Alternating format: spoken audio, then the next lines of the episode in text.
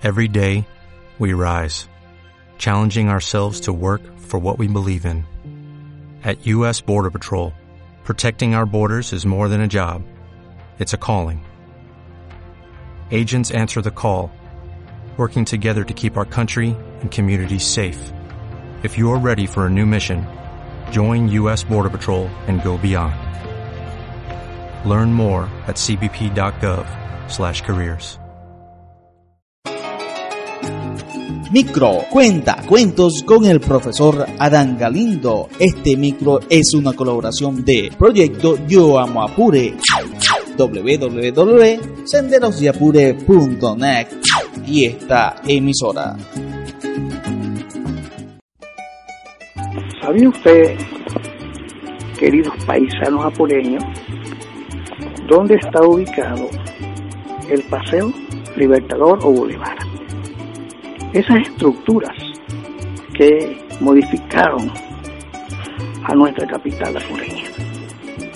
En los años 70, el gobierno diseñó un estilo de infraestructura para nuestra capital, llamado Paseo Libertador, que se encontraba en unas casonas viejas de Bajareque que fueron destruidas para convertirlas en algo moderno.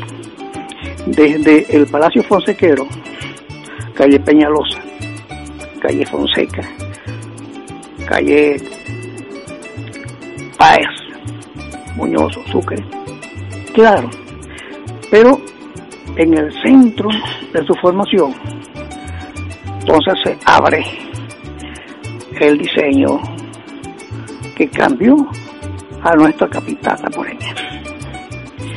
Un paseo que va a estar de largo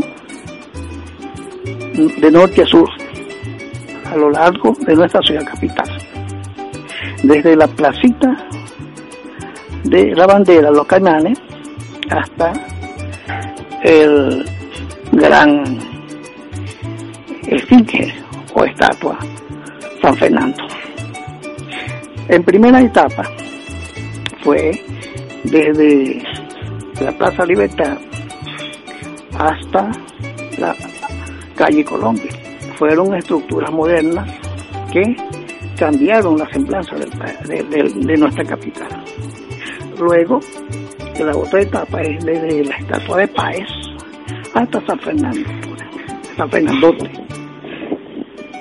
como la avenida Caracas. Y su vecino, que era el barrio Caujarito y el barrio 12 de Octubre. La estatua San Fernandote fue construida por este un muchacho que estudió en la Escuela de Arte Plástica, Huacarraspe. Y la otra monumentos arquitectónicos fueron construidos por Alejandro Colina, que es la estatua de Pai y la estatua que está en referente a la placita de nuestra capital moreña. De tal manera, amigos, que entonces se abre la avenida Carabobo, que se cambió totalmente el diseño. Entonces se encuentra pues ubicando a la ciudad de oeste a este. En los primeros momentos de la forma como se dio el Paseo Libertador, estaba muy bonito, porque en las placitas se escuchaba música a todo, de todas partes. Y también se diseñaron las formas de la jardinería que iba pues a embellecer a nuestra capital. Entonces, esta es pues la explicación de el Boulevard o Paseo Libertador que fue una obra de envergadura que se hizo en el año 70. Micro cuenta cuentos con el profesor Adán Galindo. Este micro es una colaboración de Proyecto Yo Amo Apure www.senderosyapure.net y esta emisora.